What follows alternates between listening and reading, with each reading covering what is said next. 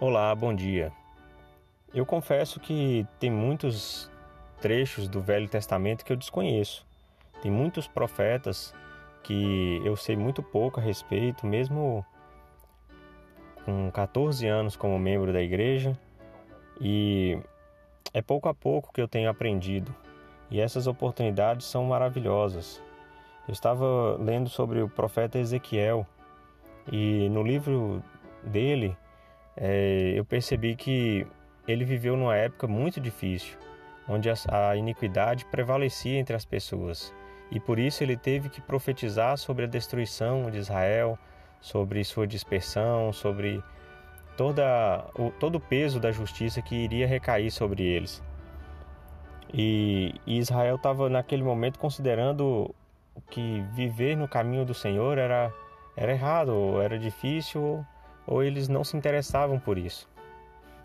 E no, no capítulo 18 do livro de Ezequiel, nos versículos 29 a 32, eu pude perceber que ele, apesar de profetizar tantas coisas é, tristes, tanta é, mensagem de, é, de tragédias que viriam, mas ele também é, profetizava, ou ele também pregou sobre a, o que fazer, sobre como superar ou como evitar as coisas ruins e podemos aplicar em nossa vida.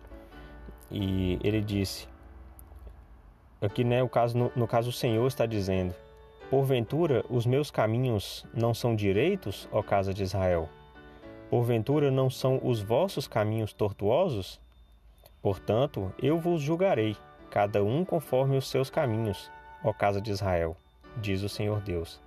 Arrependei-vos e convertei-vos de todas as vossas transgressões, e a iniquidade não vos servirá de tropeço. Lançai de vós todas as vossas transgressões com que transgredistes, e fazei-vos um coração novo e um espírito novo. Pois, por que razão morreríeis, ó casa de Israel? Porque não tenho prazer na morte do que morre, diz o Senhor Deus. Convertei-vos, pois, e vivei.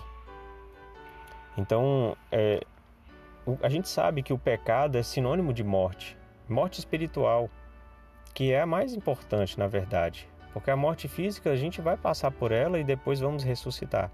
Mas a morte espiritual, ela traz condenação eterna.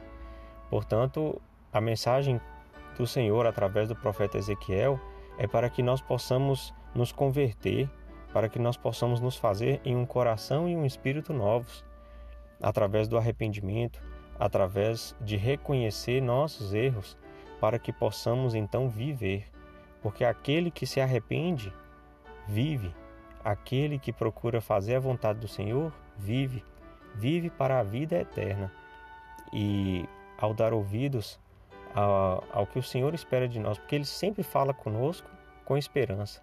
Mesmo quando a profecia, que no caso de Ezequiel era de tragédia, de, de morte, de perseguição, de cativeiro, mas sempre tinha a mensagem de esperança, de resgate, de buscar é, acolher e buscar ajudar o povo para que pudessem viver, para que pudessem ser libertados do cativeiro e da morte que o pecado e a iniquidade trazem. Em nome de Jesus Cristo. Amém.